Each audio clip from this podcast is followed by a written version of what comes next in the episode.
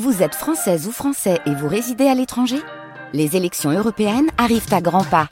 Rendez-vous le dimanche 9 juin pour élire les représentants français au Parlement européen. Ou le samedi 8 juin si vous résidez sur le continent américain ou dans les Caraïbes. Bon vote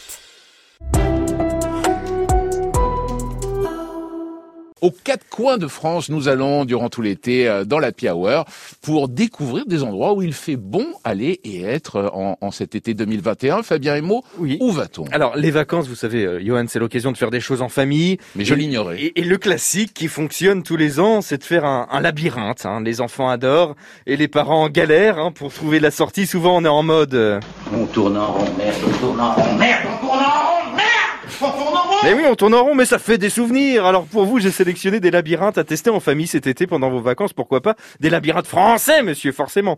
On démarre notre balade avec le labyrinthe à Régnac-sur-Indre, au cœur du Val-de-Loire. Le labyrinthe de Régnac-sur-Indre euh, est l'un des plus grands dédales végétaux au monde, inauguré en 96. Ce labyrinthe vert occupe 4 hectares et il représente une vraie attraction touristique. Ce labyrinthe est particulier car euh, pour euh, en sortir, vous devez retourner sur vos pas. Je vous ai donné un petit indice si vous y De quoi vous rendre complètement barjot. Bref, ce labyrinthe est composé de maïs et de tournesol euh, qui en automne est récolté. L'année suivante, le labyrinthe renaît sous une forme nouvelle. Tout ça, c'est possible voilà, grâce à une technique éprouvée de semis de traçage à découvrir si vous êtes de passage à Régnac-sur-Indre. Autre labyrinthe à l'honneur cet après-midi, celui du château de Vaux-le-Vicomte, situé à 50 km de Paris dans la commune de Mincy. Alors là, une autre ambiance. Ah, c'est une autre ambiance, oui. oui. Le château de Vaux-le-Vicomte, c'est un chef-d'œuvre du XVIIe siècle. Il abrite un labyrinthe dessiné par l'architecte jardinier Duchesne.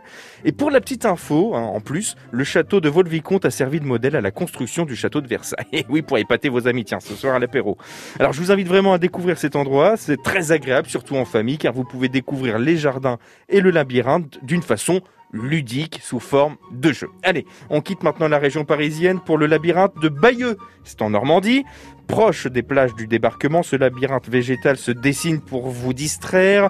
Amusez-vous à vous perdre dans ce labyrinthe de maïs. Le parcours dure deux heures et il est ponctué d'étapes sonorisées et d'énigmes. C'est très sympa. Ce labyrinthe, c'est un espace naturel composé pareil, de maïs, et il est dédié aux loisirs des enfants.